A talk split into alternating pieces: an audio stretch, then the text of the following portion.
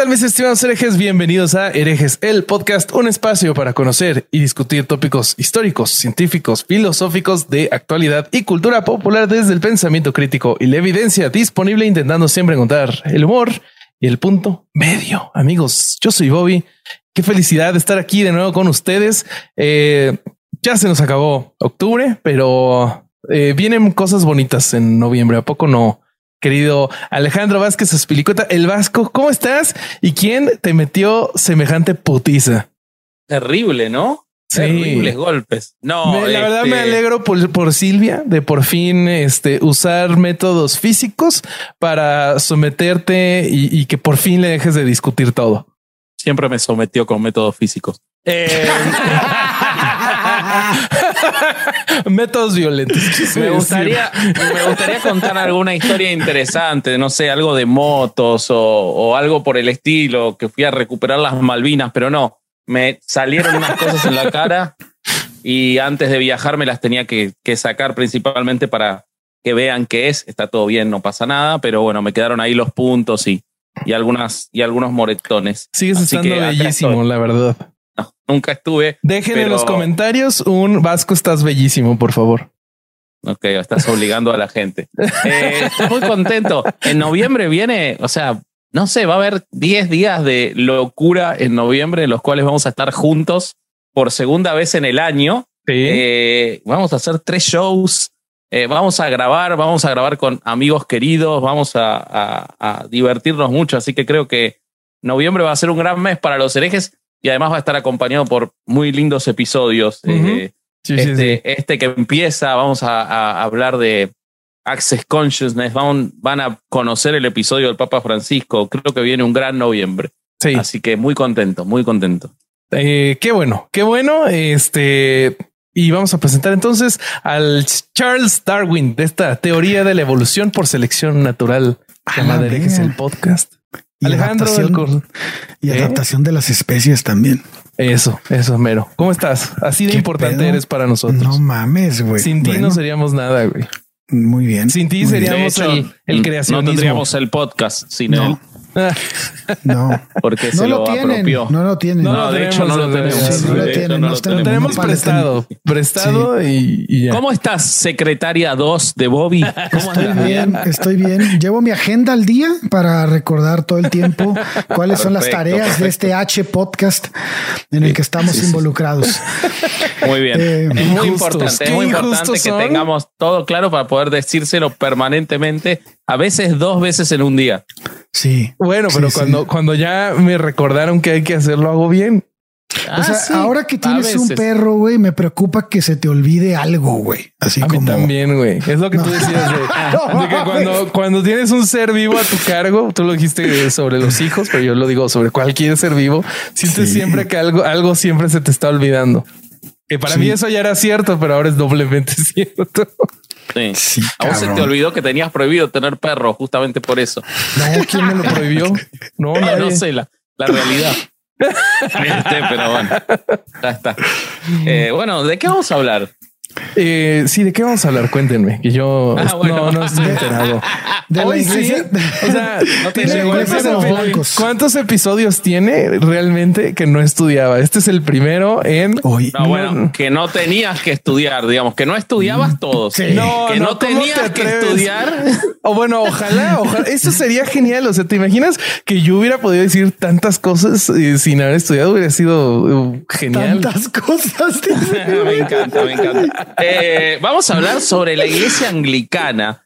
Eh, y es muy interesante eh, este tema de la iglesia anglicana, porque es algo que nos viene pasando casi desde que hicimos el eje el podcast, pero creo que más mientras los temas son menos conocidos en general, pero como que tenés una percepción. Nos pasó el otro día con el episodio que grabamos para Podimo de los Borgia, que los invitamos Uf, a suscribirse a Podimo, tremendo. tienen 45 días gratis y pueden escuchar ese episodio tremendo en el Hicimos cual una recreación de la orgía de las castañas. Sí. Eh, sí, Ah, y estuvo co- bien y como- chida. y tal como la verdadera orgía de las castañas no existió y eso fue lo que pasó entre nosotros tres. Eh, no les digas. pero es muy interesante eso, o sea, descubrir que todas esas verdades de perogrullo que uno tiene o que uno cree saber terminan siendo falsas. Y algo así ocurre con eh, muchas cosas de la iglesia anglicana, eh, principalmente que Enrique VIII no la inventó. Y eso me parece muy interesante y vamos a desarrollarlo en el episodio. Pero, pero este, está, está muy bueno el tema. Si querés, arranco. Por favor, arráncatela. Ah, bueno. Ah, cabrón. y así nos cancelaban. Siempre acordate que tiene que ser después de la primera media hora, lo más salvaje. Eh, bueno, eh, porque ahí ya se van los puritanos, a los que voy a nombrar en este episodio, a los puritanos, porque tienen que ver con la historia. Bueno, resulta que la iglesia anglicana, como lo define su nombre, está determinada por su ubicación geográfica. Es decir, es una construcción eh, eclesiástica de las islas británicas, de la tierra de los anglos, de los ingleses, de los anglosajones. Entonces, definir que esa iglesia nació recién en el 1500 con eh, este, Enrique VIII sería desentenderse de casi 1200 años de historia de una iglesia que prácticamente siempre mantuvo una independencia muy fuerte de la iglesia continental. Entonces, podemos decir que el cristianismo llegó a, las Islas Británicas, a lo que hoy son las Islas Británicas, ya desde el año 300. Eh, en el año 400 ya tenemos evidencia de eh, la acción de determinados este, sacerdotes romanos enviados por el imperio romano como parte de la conquista de esos territorios, eh, en una suerte de integración de antiguos ritos. Ahí podemos ver, por ejemplo, a San Patricio, el famoso San Patricio, integrando figuras y rituales de los celtas con eh, el cristianismo. sin ir más lejos, la eh, cruz celta que se le atribuye al propio eh, San Patricio es una cruz cristiana, pero con simbología absolutamente celta preexistente por muchos años al cristianismo. O sea, muy similar eh, a lo que se hizo, acá, ¿no? Con el, se llama arte tequitqui aquí en México, que es la mezcla del arte nativo con, con imágenes eh, católicas. Ok, ok, bueno, sí, sí, sin duda, eso que pasó en, todos lados, pero en Inglaterra o en las Islas Británicas se daba la particularidad de que por estar aisladas geográficamente del continente, eh, mantenía muy fuertemente costumbres propias. Incluso quienes iban se adaptaban a esas costumbres propias. Eh, cuando durante en el año para el siglo V cae el imperio romano eh, y todos estos territorios son tomados por eh, los bárbaros, en el caso de las islas británicas, los anglos y los sajones, el cristianismo vive una suerte de reclusión o de eh, práctica privada, si se quiere decir. Y esa práctica privada perfecciona aún más las, los rituales propios para que se den una idea, por ejemplo, además de que tenían un cálculo de Pascua distinto del cálculo de Pascua eh, continental eh, o que había celebraciones que no realizaban, pero pertenece a la iglesia cristiana celta la creación del acto de penitencia. El sacramento de la ah, penitencia, es decir, la confesión y la realización de una penitencia, es una invención de la iglesia cristiana celta, es decir, de la iglesia cristiana de las Islas Británicas, que luego es extendida por todo el continente. ¿Y tiene un origen en particular? O sea, el origen es en Irlanda, particularmente los ¿Pero hay una razón por la cual hacían eso o nada más? No, originalmente era un acto público cuando la iglesia cristiana eh, en los primeros siglos, en los primeros dos siglos,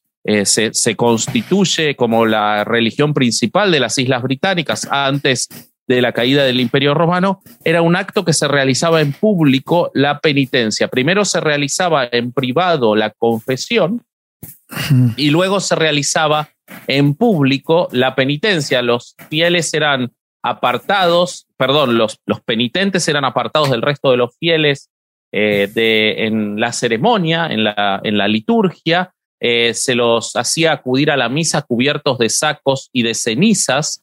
Ese rito se le llamaba exolomógesis. Eh, y esta peripetencia pública eh, después se transformó, también obviamente obligada por la situación del cambio en la práctica cristiana por, por esta conquista bárbara, se transforma en un acto privado. Y cuando vuelve eh, cuando vuelven a, tomar importancia el cristianismo, que este es otro momento muy trascendental para esta idea de hablar de una iglesia eh, particular de los, de los británicos, es decir, de una iglesia anglo, eh, cuando los europeos y desde Roma vuelven a enviar en el siglo VI a monjes, a, intentar reconquistar para la religión desde de los bárbaros eh, las islas británicas, ellos estaban convencidos de que no iban a encontrar cristianos, de hecho tenían mucho miedo de ser asesinados,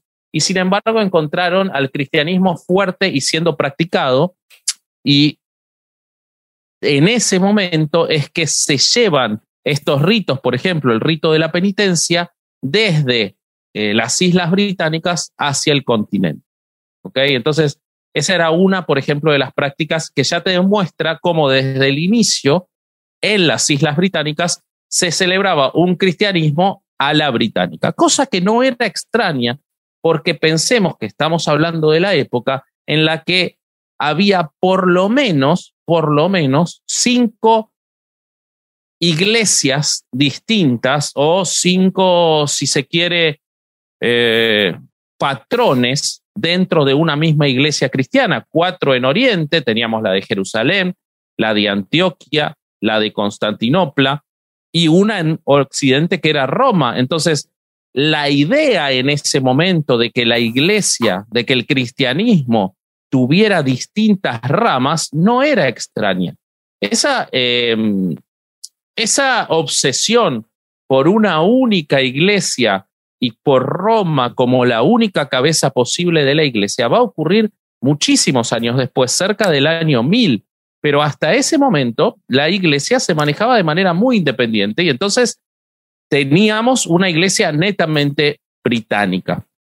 Hay quienes dicen que la creación del anglicanismo le corresponde a Agustín de Canterbury, el primer eh, obispo de Canterbury, eh, pero la realidad es que Agustín, que fue enviado en esta reconquista a partir del siglo VI, cuando se quieren recuperar estas tierras de los bárbaros y reconvertir a los bárbaros, eh, es enviado por eh, el Papa Gregorio Magno.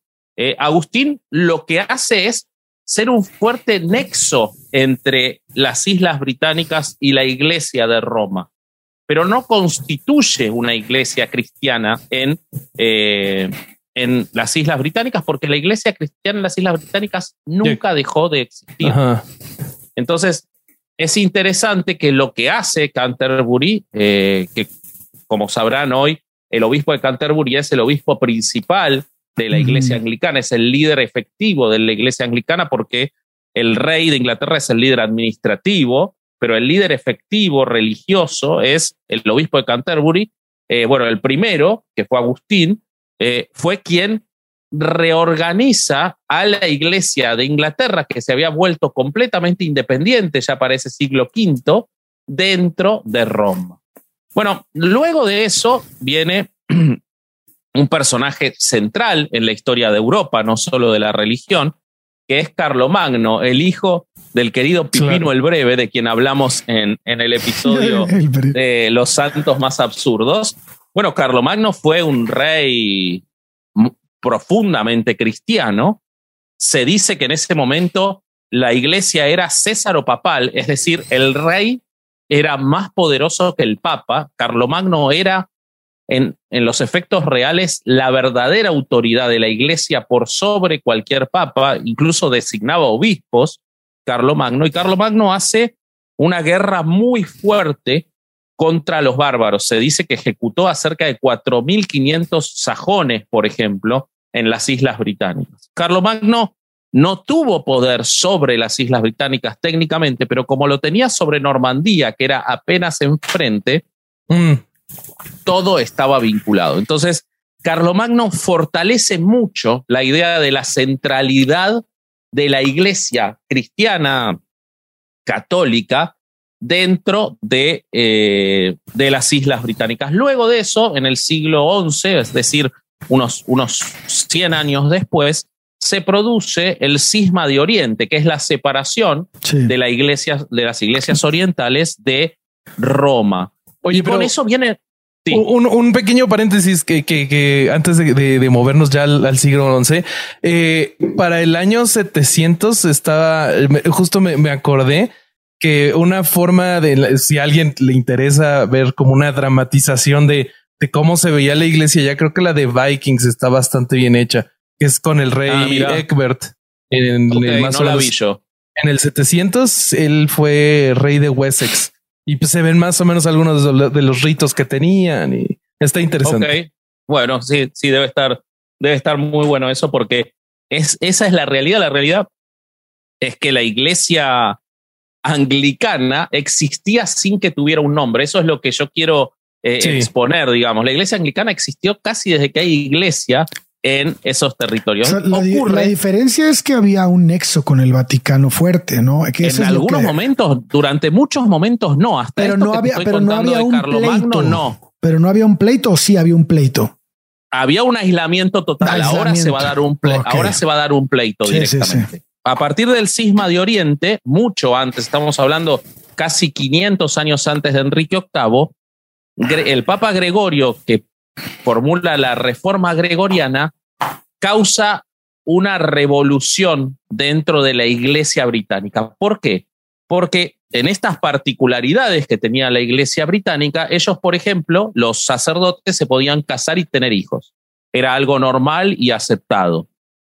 Gregorio, que quiere unificar las reglas de toda la iglesia, prohíbe esto, entre muchas otras cosas, y remueve a todos los obispos británicos y los reemplaza por obispos continentales. Esto causa un temblor, causa mucha disconformidad y empieza a construir lo que ocurrirá muchos años después, pero no tantos, mucho antes todavía de, eh, de, Enrique VIII, que es la búsqueda cada vez más grande de independencia de la Iglesia Anglicana de Roma. Eh, anglicana como inglesa, ¿no? Todavía no está constituida como un nombre, como tampoco se constituyó con Enrique VIII, que eso es importante. Digamos, eh, si, si se toma como importancia eh, o como dato determinante cuando se le puso ese nombre, tampoco es con Enrique VIII.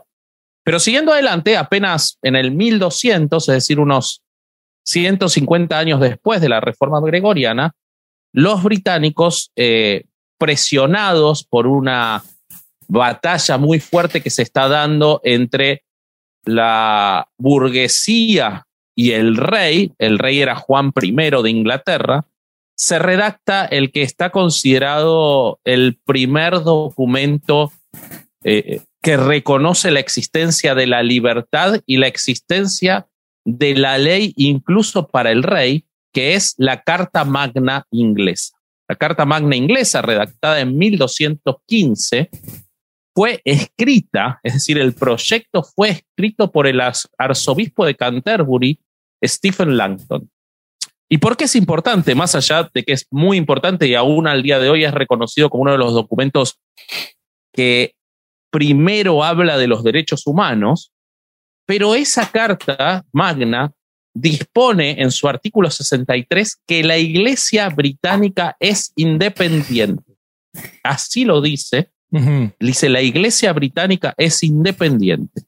Unos podían interpretarlo como que se refería a que era independiente administrativamente, pero la realidad es que la actuación a partir de ahí es de separación, salvo en lo formal, del Papa. Esa carta, la Carta Magna, es aceptada por el Papa de ese momento eh, no sé si porque se come ese texto o porque necesitaba cada vez más el apoyo de los reyes, pero la realidad es que en la Carta Magna es en el primer lugar que se pone por escrito la idea de la independencia de la Iglesia británica.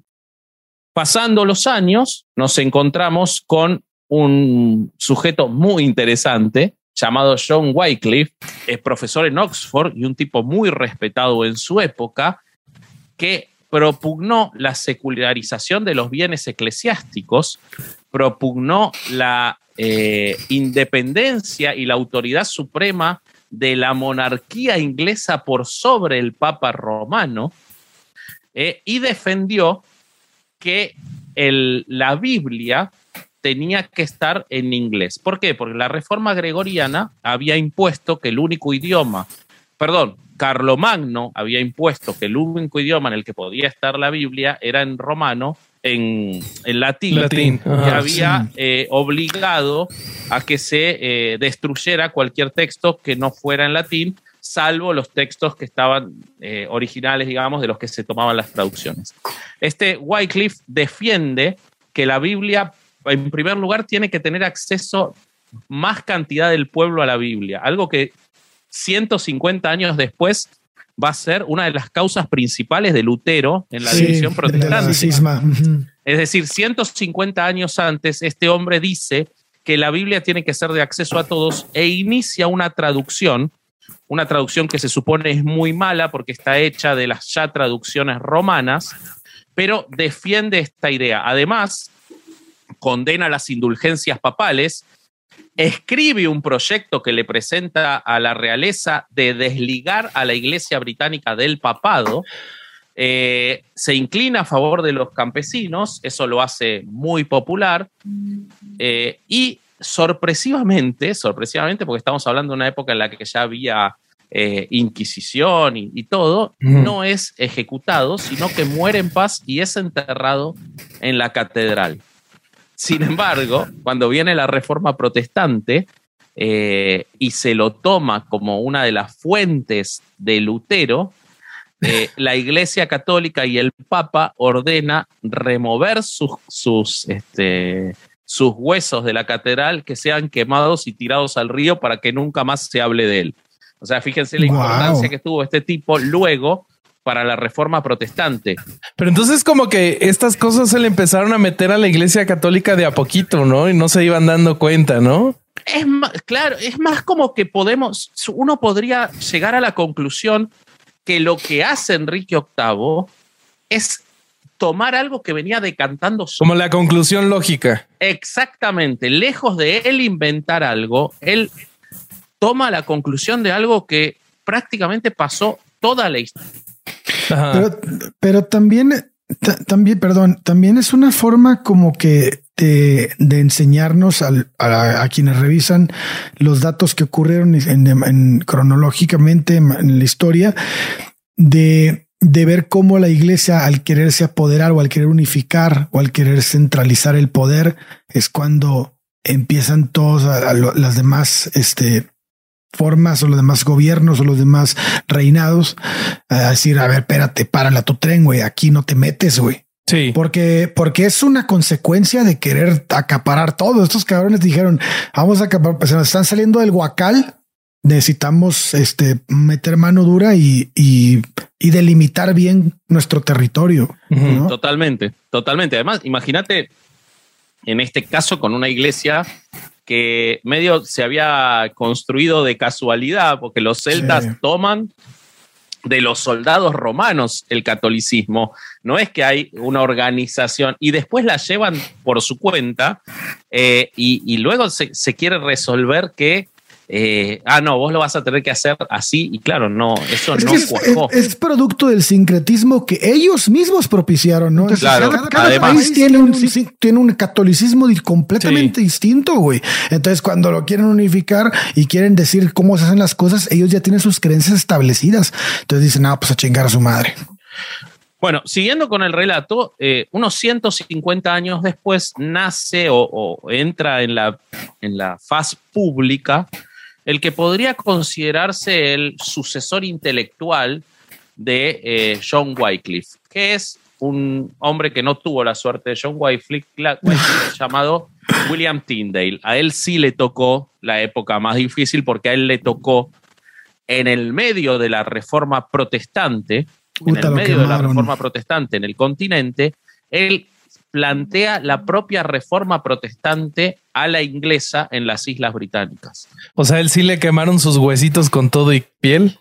Sí, él propone, él, eh, o sea, él llega a la, luz pública por efectivamente hacer una Biblia en inglés, pero la diferencia es que para cuando él eh, está en actividad ya se había inventado la imprenta, a diferencia de Wycliffe. Entonces Tyndale escribe su Biblia, que además él la traduce de los originales en griego y en hebreo. Es decir, es una Biblia mucho más fiel. De hecho, la Biblia eh, que hoy se utiliza en inglés, la, Biblia mayoritaria, se, eh, admiten que tomó gran parte de la Biblia de Tyndale. Y Tyndale se va a Alemania a buscar a los imprenteros y, y llega a publicar, se supone, que 18 mil copias de su Biblia, de la cual hoy lamentablemente solo quedan dos. Pues es que también igual por eso las repercusiones, ¿no? Cuando, cuando salió la otra versión, ¿cuántas copias se pudieron haber producido? Claro, pero igual la, la, repercusión es otra, querido Bobby, porque él es contemporáneo de un señor eh, al que le gustaba mucho la buena vida de él y la mala vida de otros, llamado Enrique VIII. Uy. Y resulta, resulta que Enrique VIII eh, no, todavía no era Enrique VIII cuando su hermano, Arturo, era el rey de Inglaterra. Y Arturo estaba casado con Catalina, la hija de los reyes católicos. ¿Por qué estaba casada con Catalina, la hija de los reyes católicos? Por una búsqueda del catolicismo que necesitaba fortalecerse y que había unido a los reinos británicos y españoles a partir de este matrimonio. Pero ¿qué ocurre? Arturo tiene la mala idea de morirse. Y entonces el que lo tiene que suceder como rey es su hermano Enrique. Y Enrique tenía 14 años cuando eh, le toca la corona. Bueno, Enrique tenía 17 años cuando le toca ser rey. ¿Y qué le dicen los, sus este, asesores, la iglesia principalmente? Le dicen, todo muy lindo, eh, a vos te toca eh, ser el rey de Inglaterra, pero hay un problema. Nosotros necesitamos mantener la unión con los reyes católicos. Eh, entonces te vas a casar con tu cuñada. Ay, no. Él no estaba muy contento con esa idea. Yo creo que ella tampoco. y de hecho los anglicanos, la iglesia anglicana toma esto para defender a Enrique. Porque, ¿qué pasa? Él se tiene que casar con Catalina. Lo casa con Catalina. Eh, Catalina era mayor que él. Tiene, pierde muchos embarazos. Eh, creo que siete bebés eh, que no llegan a, nacer. Tiene una hija que es María, que después va a ser Bloody Mary, que va a ser su sucesora en la corona. Pero él no le gustaba estar casado con Catalina y entonces quiere anular el matrimonio. Cuando quiere anular el matrimonio, acá viene la visión de si vos lees los textos históricos o los textos católicos continentales y si lees los textos anglicanos. Los anglicanos te dicen, no es que él quería anular el matrimonio. Ese matrimonio era nulo porque era incestuoso, porque lo habían obligado, siendo menor de edad, a casarse con la cuñada. Entonces lo que él estaba buscando era algo que para Dios era lógico. Eso te dicen los anglicanos. Y los enemigos de Enrique te dicen, Enrique se enamoró de Ana Bolena, se quería divorciar, como el divorcio no existía, pidió la anulación. Sí, la versión. La cuestión es que la Iglesia Católica, el Papa, que unos años antes lo había nombrado a él defensor de la fe, a Enrique VIII, Enrique VIII era profundamente religioso, había redactado la legislación prohibiendo la sodomía, años después redactaría la legislación contra la brujería, era profundamente católico y lo fue hasta su muerte. Esto es un dato muy importante. Enrique VIII no fue nunca anglicano. Él fue católico hasta su muerte, siguió los ritos católicos y todo hasta morir. No fue nunca anglicano. Eh, bueno, pero como el Papa se opone a, su, a la anulación de su matrimonio, él entonces dice, ah, bueno, eh, la iglesia de Roma se opone, nos separamos de la iglesia de Roma y yo como rey paso a ser la autoridad suprema de la Iglesia de Inglaterra, el jefe supremo de la Iglesia de Inglaterra. Pero ¿con qué fin? Con el único fin, no de, de que la Iglesia, esta es una confusión que siempre hay cuando se habla de esto, siempre se dice que él creó el anglicanismo para que tenga permitido el divorcio. Y esto no es cierto. Lo que él hizo fue nombrarse jefe de la iglesia para nombrar un obispo que sí le permitiera anular el matrimonio. O sea, seguir las reglas del juego, pero cambiar al árbitro. ¿Ok? Sí, claro, que siempre, siempre lo pintan como si él se hubiera puesto a sí mismo para cambiar las reglas, ¿no? Y como si fuera. Exacto. Él lo que hizo fue: el obispo de Roma no me quiere anular este matrimonio. Bueno, desconozco la autoridad del obispo de Roma. Y reconozco a otro. y exactamente. Efectivamente, ese otro obispo le reconoce eh, la anulación y él se puede casar con Ana Bolena. Todos sabemos la triste historia de Ana Bolena, cómo terminó Ana Bolena, cosa que también los anglicanos defienden. De manera increíble, los anglicanos defienden eh, los dos, las dos ejecuciones de mujeres eh, de Enrique VIII diciendo que efectivamente eran infieles y que, bueno, la ley de la época penaba la infidelidad. No, hay ninguna evidencia de esa infidelidad, pero así, así lo cuenta la iglesia anglicana. Eh, pero ¿qué, a, qué, ¿a qué iba? ¿Quién fue otra persona que tuvo la mala idea de oponerse a la anulación del matrimonio? William Tyndale. Mm. Y entonces, como William Tyndale se opuso al matrimonio, a la anulación del matrimonio, se lo echaron. Enrique VIII agarró y dijo, hey, este, esta persona está rompiendo las reglas de la iglesia, eh, diciendo que tiene que haber una Biblia en inglés y la está repartiendo por todos lados. Eh, y entonces eh, lo mandó a arrestar, encarcelar y ejecutar. Bueno, eh, él es ejecutado por traducir la Biblia y lo último que él dice antes de ser eh, ejecutado es que el rey de Inglaterra abra los ojos, cosa que ocurre porque efectivamente dos años después, él, eh, Enrique VIII dispone que la Biblia de Tyndale pase a ser la Biblia oficial de la Iglesia británica. o sea, lo mató y la hizo oficial realidad lo que, lo que ocurre es que a él lo, ejecutan en 1534 y eh, este, Enrique VIII se separa o, se nombra a sí mismo jefe, jefe supremo de la iglesia en 1536. Hay un periodo en el que él todavía no se separó, entonces él está cumpliendo eh, los designios del catolicismo. De ah, ok, ya, ya. O sea, lo más. Bruselas. Eh, lo mata como católico, lo reivindica como anglicano. Sí, sí, o sea, lo, mata y dos años después es que dice, ah, no, híjole, creo que eso no estuvo tan bien, pero pongamos su Biblia como oficial. De hecho, se dice que Enrique VIII había leído eh, el libro escrito por Tyndale que se llamaba La obediencia del hombre cristiano y que eso fue eh, parte de los fundamentos de él para dividir a la iglesia y nombrarse a él como supremo de la iglesia de Inglaterra. Pero bueno, la cuestión es que Enrique VIII, más allá de esto, se siguió declarando católico y lo fue hasta su muerte. La iglesia anglicana no lo considera el verdadero fundador, eh, no, no habla de esto a Dios. Ah, Pero sí, si tiene que decir que hay alguien que, que, la fundó es eh, Elizabeth, que ahora vamos a ver por qué. Es decir, la hija de Enrique VIII. Pero cuando muere Enrique VIII, eh, quien asume como, como rey eh, es su hijo, su único hijo varón, que era el hijo de Juana Seymour, que era la, fue la tercera esposa de Enrique VIII y fue el único hijo varón que tuvo.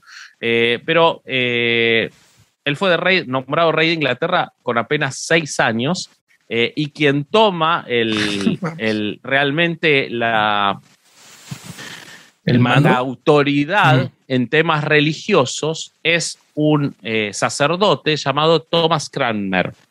Thomas Cranmer había sido nombrado ya por Enrique VIII y Thomas Cranmer estaba fuertemente influenciado, era, fue arzobispo de Canterbury, fuertemente influenciado por las ideas de Lutero. Pero como Enrique VIII no era protestante, de ninguna manera era protestante, estaba en contra de las ideas de Lutero y del protestantismo, Cranmer se lo tenía muy guardado y se mantuvo como católico. Ahora, mientras tanto, él también tenía a su cargo la educación religiosa de Eduardo. Y a Eduardo lo influía fuertemente en las ideas de Lutero. El gobierno de Eduardo no es largo, muere a los 15 años, Eduardo, es decir, si bien es rey nueve años, realmente no son los mejores años de una persona para gobernar eh, y obviamente estuvo influenciado por eh, otras personas, pero en esos años Inglaterra sí toma las ideas del protestantismo de Lutero, cosa que le va a costar muy cara a Thomas Cranmer, porque cuando muere eh, Eduardo, es sucedido por su hermana mayor, que era María, la hija más grande de Enrique VIII que había tenido con Catalina de, eh, hija de los reyes católicos. De católicos. Y Catalina era católica, ¿no? Esto es muy importante. Catalina era muy católica. Sí. Y la iglesia católica era muy importante para ellos. Tan importante era que el cisma y la separación, esto me había olvidado de contarlo, la separación de la Iglesia británica de Roma se produce en parte por este catolicismo tan profundo de Catalina y por la influencia que tenía. Porque ¿quién era el sobrino de Catalina? Era Carlos V. Carlos V eh, no el chocolate, eh, era. Todos lo pensamos, o sea, no, no podemos negarlo. En México siempre pasa. Era el rey más poderoso de la época y la Iglesia Católica, Roma, no quería enemistarse con él. Era el principal soporte económico, el principal soporte de ejército de la, de la Iglesia Católica y era el rey más poderoso de la época. Entonces. Pero aparte, Vasco, dices que ella era hija de los reyes católicos de España, ¿no?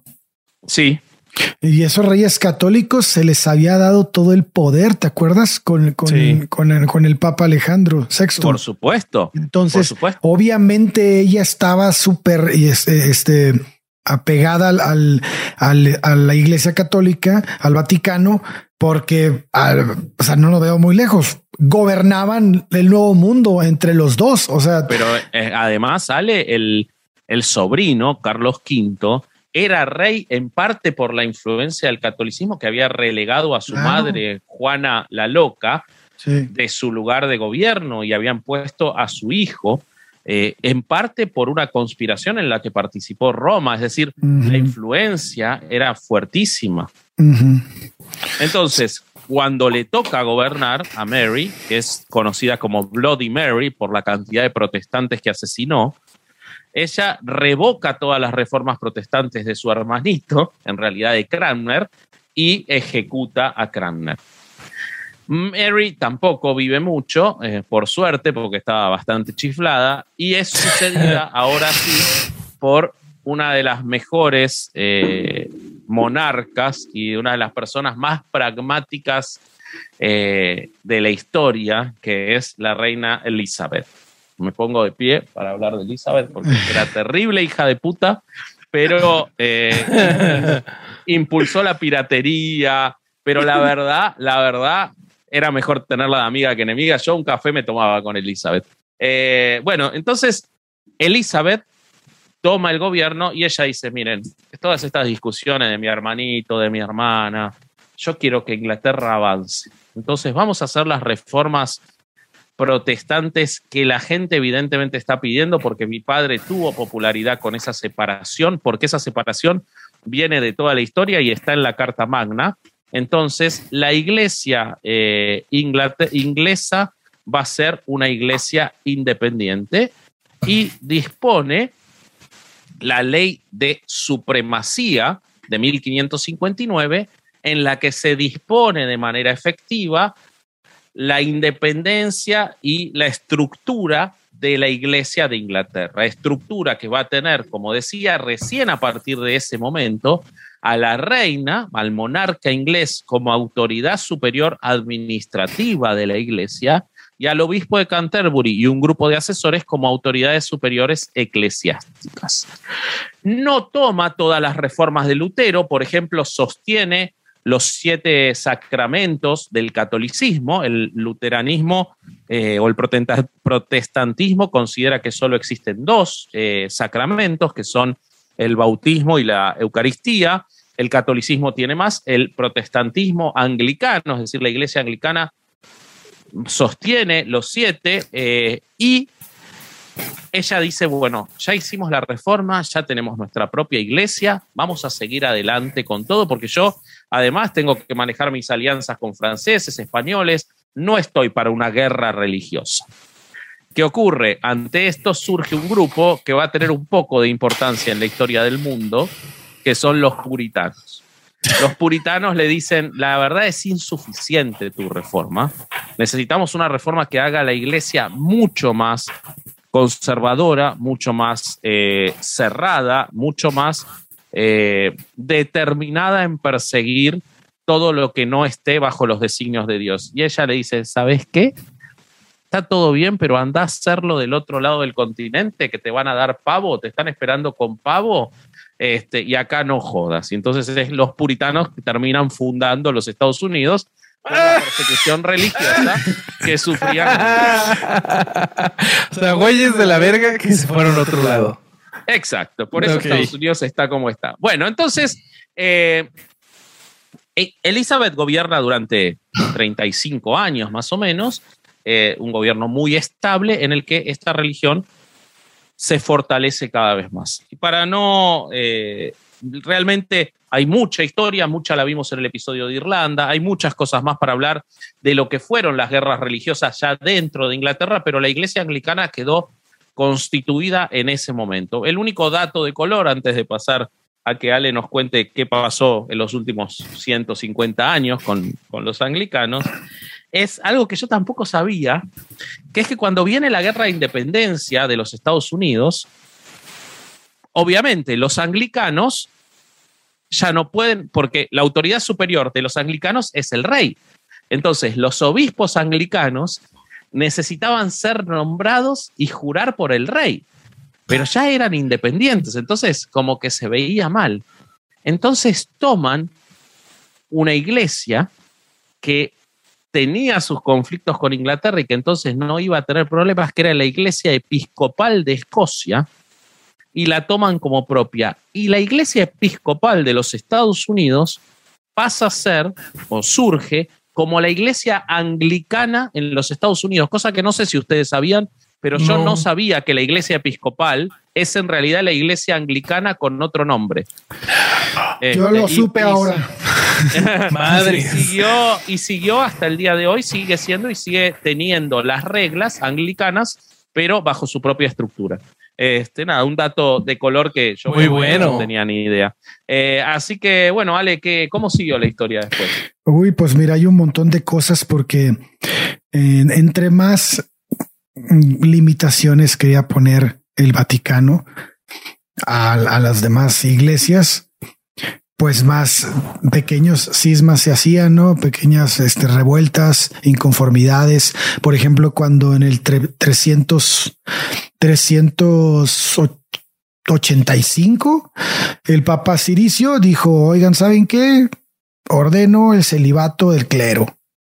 Este, no, les quitó lo que más les gusta. Pues sí, los, primeros fueron los ingleses. Dijeron, ¿sabes qué? Estás loco. O sea, pues tú haz tu celibato y nosotros vamos a seguir así, porque la propuesta era si este, si ustedes se están casados y son sacerdotes, tienen que abandonar a sus familias.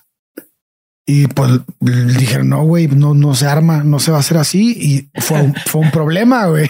En muchos lados fueron obligados a hacerlo. Oye, ¿sabes qué? ¿Qué te parece si mejor no? Sí, güey. Pero es que aparte, ¿qué pedo con esa solución, güey? Abandona a tus hijos, si no mames. Entonces va a haber una serie de, de este, pues de diferencias que son más las, la, lo que tienen en común que las diferencias, pero las diferencias que tienen son muy extremas. Sí, y las principales son que en el anglicismo, en, el anglicanismo no existe el celibato sacerdotal. Sí. Mientras que en el catolicismo, pues obviamente es obligatorio, ¿no? Que todos sus miembros sean sean Algunos no se han enterado Aunque, aunque se dice que el 30 o 35% de los sacerdotes en España no son célibes. Están casados. Casados, güey. O sea, ni siquiera, o sea, tienen pareja, viven en pareja y todo el pedo. Madres. Sí, sacaron un estudio hace poco. Pero bueno, el, el anglicanismo más liberal, porque hay distintos, acepta el sacerdocio femenino. Ahorita vamos a hablar de eso. Ah, eso es interesante. Hay como una división interna. ¿no? Yo eh, leía cuando estudiaba entre un anglicanismo más conservador y uno más liberal. Sí, de hecho son tres. Ok. Ahorita, ahorita si quieren hablamos de eso, pero realmente no hay, no hay mucho que decir, sino que unos son ultra ortodoxos, otros, otros son este, los que están en medio y los superliberales. El problema es que, bueno, no problema, sino que lo interesante es que en esta religión los liberales tienen mucha fuerza. Entonces eh, pueden proponer cosas y se, y como tuvieron una reina que acaba de fallecer que se involucraba mucho en los temas liberales, se dieron muchos cambios que marcaron la historia de, la, de esta religión. Claro, ella era netamente liberal, ¿no? En sí. Su, su conversación con, con, la religión, digamos. Pues al menos en eso eh, la noto más liberal que muchos otros. Isabel Alejandra María Windsor, nacida en Londres en el año de 1926, quien para que no sepa, el que no sepa, pues, se nos fundió este año, ¿no? Eh, fue. Eh, Marta de baile va a estar profundamente ofendida de que lo digas de esta manera. Bueno, bueno, pues qué quieres que te diga, güey. Fue, fue coronada después de. Además, ya les spoileaste el final a los que están viendo The Crown. Bueno, ya se mames. fue, fue coronada después del fallecimiento de Jorge VI y llegaría, el Papa tartamudo, por si quieren saber quién era, el del, es el del discurso del rey. Ah, bueno.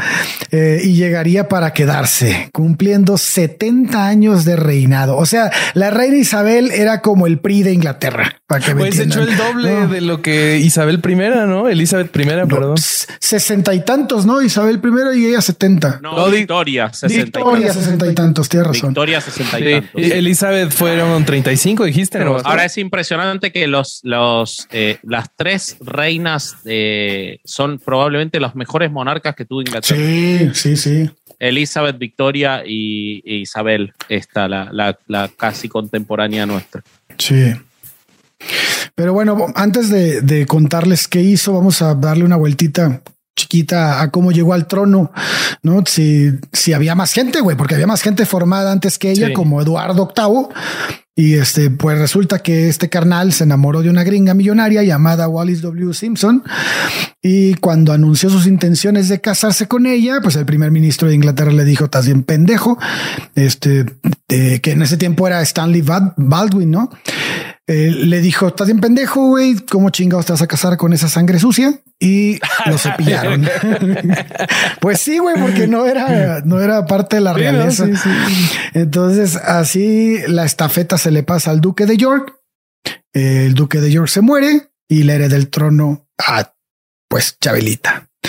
Entonces, como ya ha quedado, este, como ya lo dijo Vasco, quien ostenta el puesto de rey, pues tiene también el puesto de gobernadora de la Suprema Iglesia Católica, anglicana, perdón. Y ejerce este poder. Em, Isabel enfrenta este poder enfrentándose también a una sociedad británica que está llena de aires de cambio. La revolución ideológica que exigía estos cambios y los derechos de la mujer eh, eran como que los más fuertes. Probablemente eh, ella, pues siendo mujer, entendía estos temas mucho mejor que otras personas. Debido al interés de adaptar eh, probablemente el, ideal monárquico a una sociedad moderna que cuestiona cada vez más los modos y las formas, la reina Isabel comienza a romper con algunos estereotipos que su familia había arrastrado sin cuestionamientos durante muchos años. En fin, cual sea la razón de esto, es eh, un hecho que el acercamiento entre el anglicanismo y el catolicismo fue impulsado por ella. Cuando eh, da, da por terminado el alejamiento secular que había, eh, que había existido durante mucho tiempo atrás entre las dos iglesias, hablando de tiempos de, Enrique VIII. Eh, ella busca, vaya, a mí se me figura a ella como el, como el, como el, el, el trabajo político que ejerció Juan Pablo fuera de su mierda que hizo con otros países, ¿no? Que empezó como a, a generar muchos lazos. Claro. Esas, esas fotos que salía con rabinos. Y... Sí, güey. Era muy parecido a la chamba, ¿no? Era muy, muy Sí. parecido. Uno de esos. Además, en, en un contexto en que la iglesia anglicana, corregime si estoy mal, pero pasó en, en- en su época a ser más fuerte en otros países que no era Inglaterra, ¿no? Entonces es como que tenía que ser como una Sí. embajadora de esa iglesia. Sí. Canadá, Estados Unidos, Nigeria, Que- que eso- que eso no- África. Ajá, sí, sí, sí. Eso justo creo que no lo habíamos dicho, ¿no? Que, que existe en Canadá, Australia, Nueva Zelanda. No, y no solo eso, cada una tiene sus sínodos y cada una puede este, promover o aportar. Por eso se han separado. O sea, eh, yo pienso que la iglesia anglicana está trabajando, trabaja ahora como trabajaba el catolicismo antes de centralizarse. Es lo que, lo que yo veo de- después de, de ver las propuestas y que además toma propuestas de otras, de otras, este, iglesias anglicanas para nutrirse a sí misma, que por cierto está valiendo madre, ¿no? Tiene muy pocos seguidores. Pero bueno, uno de los de esos estereotipos que de los que les comento se quiebra a finales de 1991. Cuando la iglesia, que permanecía dividida entre obispos partidarios a permitir parejas homosexuales entre sacerdotes y los obispos que se oponían a ello, eh, es- determinan aceptar sacerdotes homosexuales siempre y cuando vivieran en celibato. O sea, el celibato no se le obligaba a nadie más que a los homosexuales. Pero esto ya era un cambio. Ya era un cambio bien cabrón, porque pues no mames, no había nadie que aceptara esto. Claro. Pero dice, Entonces, bueno, es- mínimo ya les, ya les abrían la puerta a Pero- decir. pero fíjate- o sea, sí somos pareja, pero no cogemos. No, exacto, pero, pero sabes qué, pero sabes qué decían, como que ellos mismos dijeron, no mames, estamos haciendo una pendejada, güey. Así que lo que vamos a hacer es que, ok, son pareja, pueden vivir juntos, no pueden este, tener relaciones sexuales, pero tampoco hay ninguna infracción para aquel que rompa la regla. Ok, ok. Simplemente- Lo. Sí, simplemente no lo vamos a promover, haz de cuenta como que a otra cosa, pero pueden llevar su vida. Entonces, este, esto va a cambiar después. Es como el primer paso, ¿no? Al año siguiente, el 11 de noviembre del 92, eh, perseguido por 20 años de debates, finalmente el sínodo de la iglesia anglicana rompe con más de cuatro siglos de tradición y acepta a las mujeres para que puedan ordenarse como sacerdotes. Esta decisión pega muy duro. en la Inmediatamente fue seguida por el catolicismo, ¿no? Al año siguiente. Es- es- eh, pero pegó muy duro también en la iglesia anglicana, porque lo, aquí está lo cabrón, güey. Muchas, más de mil sacerdotes anglicanos buscaron refugio en las sotanas del catolicismo, güey. wow. Se salieron porque dijeron, no, pues nosotros somos de, de la antigua, de la antigua este, guardia y nos vamos para allá. Porque aparte para tirarle más sal a la herida, la- creo que la primera eh, sacerdotisa, no sé cómo se le dice, eh, era de Hong Kong, o sea, ni siquiera era occidental y blanca. Entonces creo que... Uy, como echarle sal a un caracol, pues. Sí, sí, sí. Sí. Y es un proceso bastante complejo porque la decisión del sínodo debe pasar después a las cámaras, al- a las cámaras de los comunes y de los lords, de los lores. Y este, y, y les, después de eso, eh, ya recibe la aceptación de la reina Isabel. Siempre la reina estaba ahí para decir esto se hace. Entonces se me hace una persona que, que dentro de una religión que bueno, como todas, ahorita vamos a ver que tiene sus pedos. Al menos estaban buscando como que la forma más equitativa, igualitaria que hubiera, no la más, eh, no sé, que inclusiva, güey.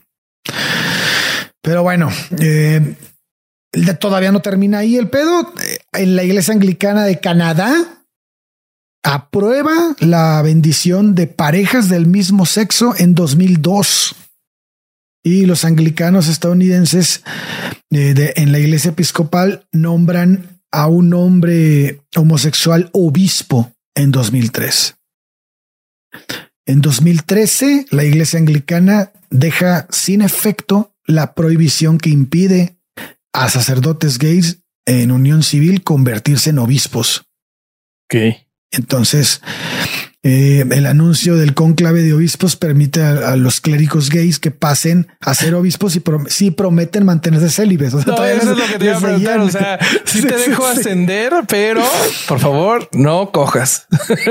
te lo suplico. Está bien, pero ya habíamos dicho que no tenía condena. es una formalidad. claro, sí, sí, sí. Y otra característica del reinado de Isabel II es que ah, este se da a mediados del siglo XX. Cuando ella comienza, es lo que les decía, que ella comienza a visitar el Vaticano. Esto no ocurría. Entonces ella dice, vamos a romper con esto, vamos a empezar a trabajar con el Vaticano y lo hace por primera vez en estas fechas. Eh, es en ese tiempo era el, era el Papa Pío XII el que estaba en el trono y a partir de ahí se hizo mucho más cercana de diferentes pontífices que pues lideraron. ¿Cuántos papas pasaron? Eso estaba pensando, güey. ¿Cuántos papas le tocaron, güey? Como ocho. Mames, un chingo, güey. Impresionante. Bueno, está bien, los papas los nombran como a los 80 años, ¿no? Pero, pero creo que el más joven fue Juan Pablo I y se acabó muriendo a la semana. Pero lo que pasa, Ale, hay, algo interesante en eso. Sí. Como realmente la separación del anglicanismo fue más eh, formal que confesional, digamos, eh, o que ideológica o dogmática, realmente cuando vos analizás o te pones a mirar los puntos de, la práctica anglicana de la fe, es mucho más parecida al catolicismo que a los evangélicos. Sí. ellos siguen teniendo, por ejemplo, secreto de siguen teniendo confesión, por ejemplo. Yo lo ubico en la parte en medio, güey. O sea, está entre, entre los luteranos y entre el catolicismo, ahí, ahí está en medio. Pero, pero además, o sea, ni siquiera es como en una línea recta en medio. Ah, no, porque, ellos también tienen, tienen, ajá, tienen sus propias tradiciones, güey. Pues tipo, si, si, si visitas o ves en fotos las iglesias que ellos tienen, son bien diferentes. O sea, hasta en arquitectura y en la funcionalidad que tienen las iglesias para sus ritos en específico, se ve, se ve. Vos sabés que hay algo, ahora que nombraste las iglesias, algo que se me fue en el relato, esto por, por hacerlo medio de memoria. Eh, pero vos sabés que cuando Enrique VIII eh, Presumido se, separa, se separa de la, de la, de la iglesia, eh, no, me resulta más fácil hacerlo de memoria. No sé por qué me distraes de lo que estoy contando. Eh, él ordena destruir todas las eh, iglesias este, católicas de las islas y destruyen 900 templos y destruyen miles y miles de textos. Por eso casi no hay textos en inglés antiguo, porque los destruyó todos porque claro, los textos se guardaban en los templos. Se calcula que una de cada cinco personas vivía en un, en un templo en, esa época y los destruyó todos. Eh, de hecho, el whisky pasó a, fabricarse en zonas rurales porque los, y los curas católicos se tuvieron que escapar de las iglesias y ellos eran los que fabricaban el whisky y lo empezaron a fabricar en zonas rurales y por eso el whisky se hizo popular por la expulsión de Enrique VIII. Así que las iglesias eh, anglicanas sí son algo netamente anglicano porque las católicas las destruyeron todas. Eso sí es un dato interesante, lo de las iglesias, en, términos de arquitectura y todo eso, es netamente anglicano. De hecho, cuando, cuando pasó eso, las abadías también, hay unas que incluso se apropiaron de todos los bienes que tenían, ¿no? El, sí fue, estuvo, tuvo cabrón. Como que sí se pelearon mamón, ¿no? Y los corrieron a chingar. Divorcio feo, ya. Sí, sí, sí. Este, Me quedo con tus bienes. Me quedo con el coche. Pero de nuevo, volviendo a lo que dice Ale de que ella visitaba y tenía buena relación fue solo en términos administrativos. No es que Enrique VIII ah. ni siquiera Isabel dijo no, y ahora nosotros, en vez de, eh, eh, de rezar de esta forma, rezamos de otra. No, esos cambios no ocurrieron. Sí, no. Puramente eh, político. Y entonces sale. Además, además hay algo bien interesante. Por ejemplo, la iglesia anglicana permite desde antes, bueno, ahora todavía el catolicismo te anda diciendo que me ha tocado verlo actual, que sacerdotes te dicen que tú no puedes interpretar la Biblia, que la Biblia la puede interpretar solo un sacerdote. Eso todavía lo mantienen. Bueno, la iglesia anglicana les dice a sus seguidores que la Biblia puede ser interpretada libremente a razón, por razón individual. En las bases doctrinales del anglicanismo son los 39 artículos y el libro de oración común, donde se especifican las creencias y las doctrinas anglicanas. Entonces, es otra diferencia, ¿no? Con el, con, con el catolicismo. Y bueno, nos estamos comiendo probablemente el tiempo, pero no quiero dejar de contarles, eh, pues que como toda iglesia que hemos estudiado, pues la iglesia anglicana no se salva. Abusos de niños. No se salva. ¿Por qué lo decís con entusiasmo?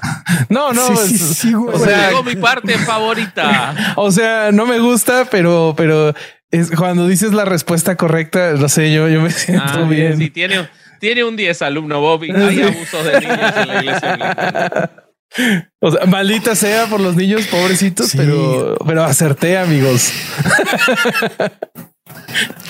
Sí, no hay uno nada más. Es, es un montón. Ay, no. Eh, sí, güey.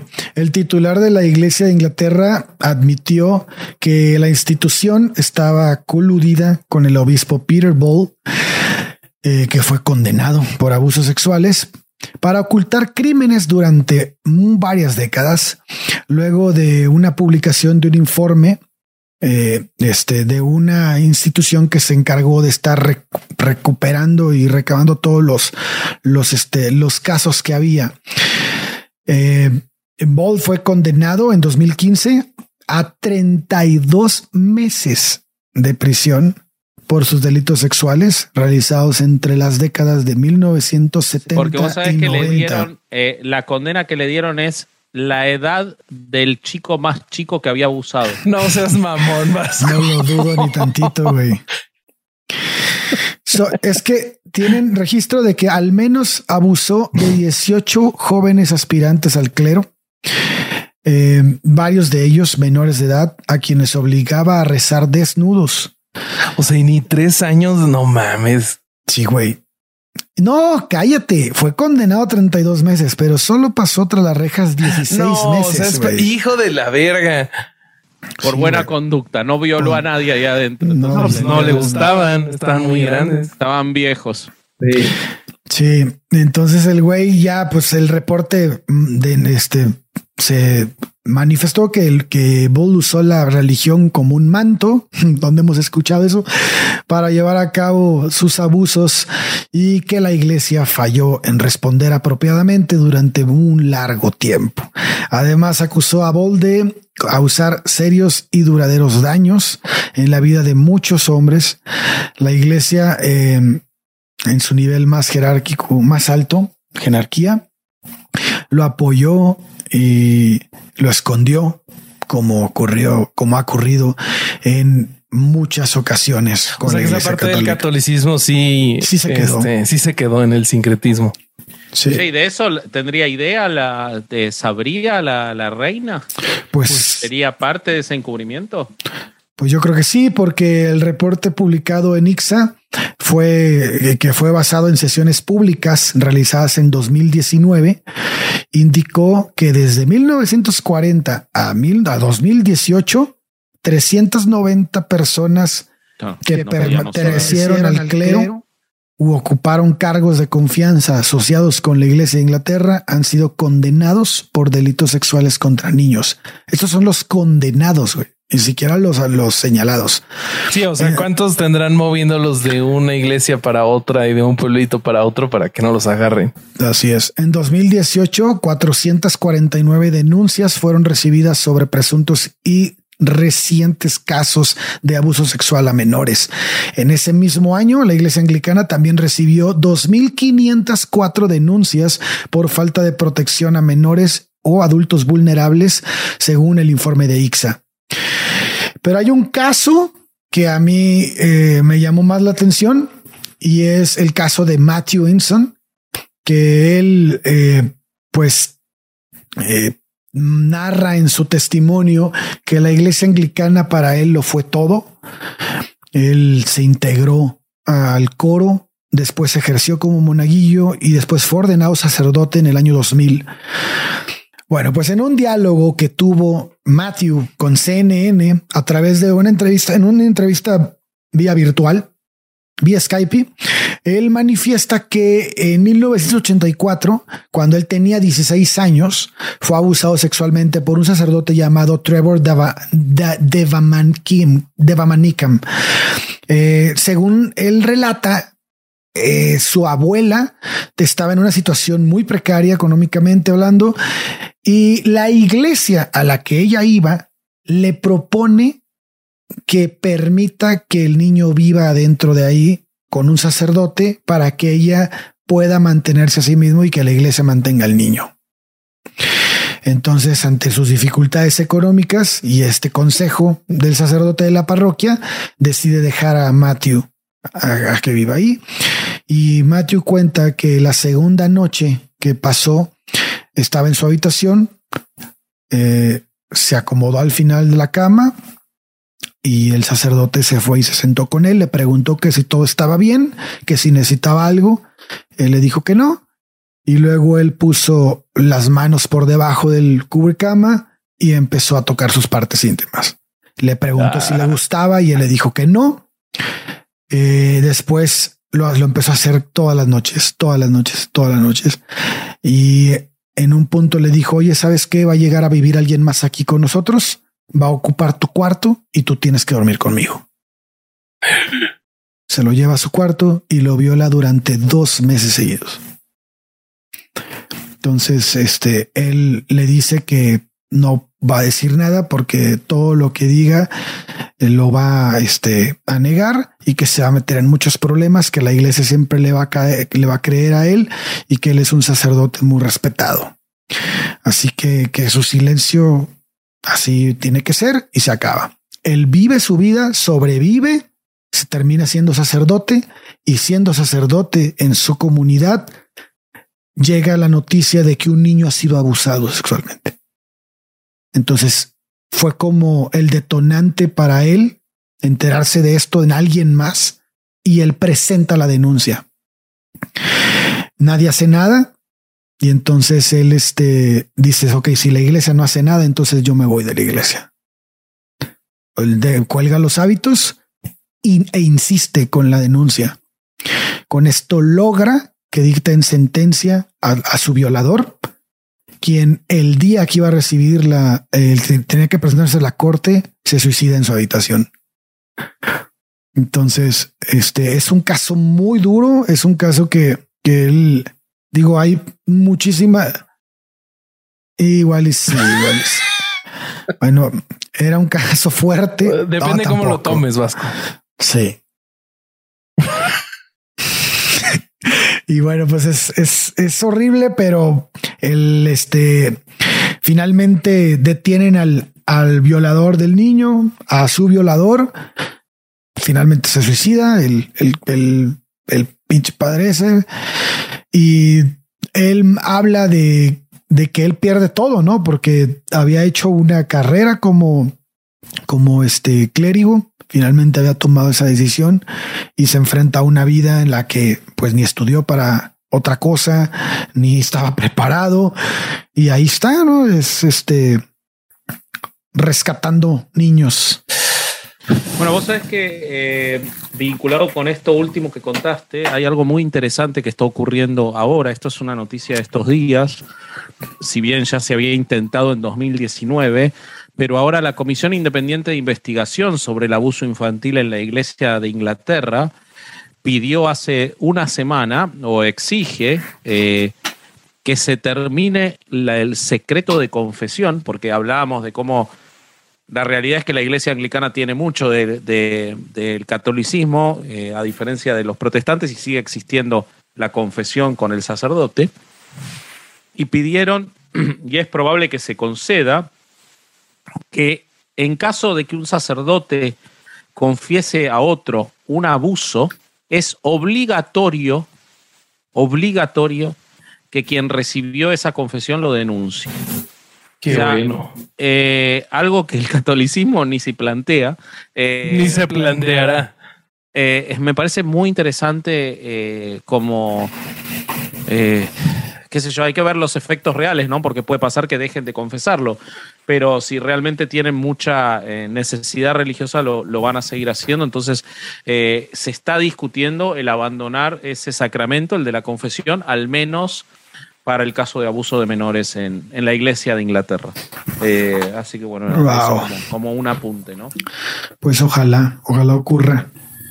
Sí, pero bueno, eh, qué divertido estuvo, ¿no, Bobby? Eh, empezó muy divertido, muy cultural y nos fuimos a la mierda con otra cosa que nos cuenta el Corsario. Este, justo para el live que tenemos ahorita ya tengo una estrategia para librarnos. Eh, recuerden amigos que nos pueden encontrar también en los lives los jueves en YouTube cada 15 días con nuestra querida Caro. ¿Y qué más? Se Spotify después.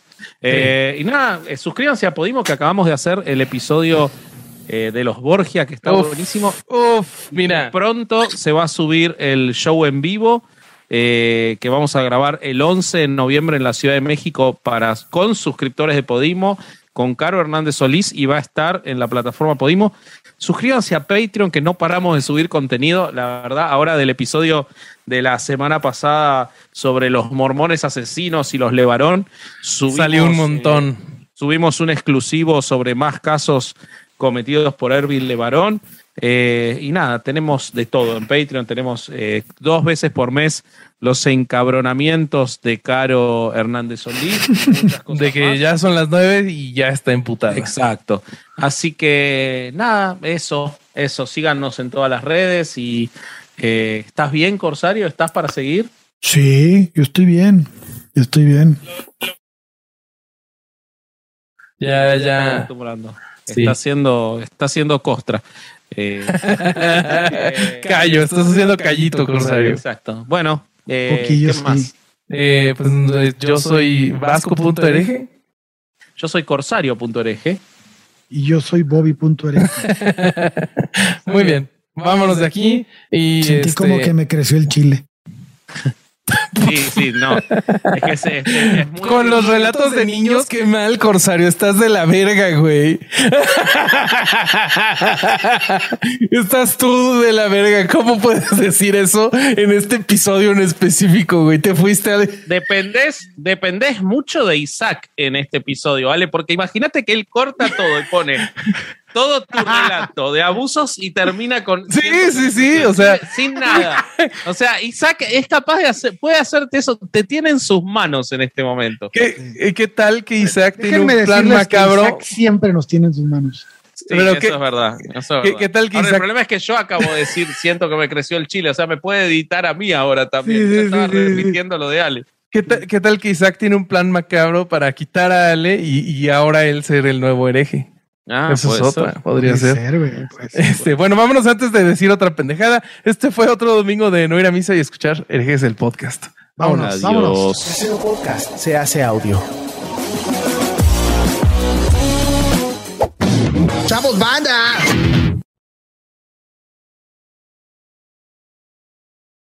Eh, a ver, perdón. Sonó albur eso, güey. Corta, corta un segundo, que quiero checar. Tenía 14 años cuando le toca la corona. Muy católico, ¿no? Judy was boring. Hello. Then Judy discovered chumbacasino.com. It's my little escape. Now Judy's the life of the party. Oh, baby, Mama's bringing home the bacon. Whoa. Take it easy, Judy. The Chumba life is for everybody. So go to ChumbaCasino.com and play over 100 casino style games. Join today and play for free for your chance to redeem some serious prizes. Ch-ch-chumba. ChumbaCasino.com. No purchase necessary. Void where prohibited by law. 18 plus terms and conditions apply. See website for details.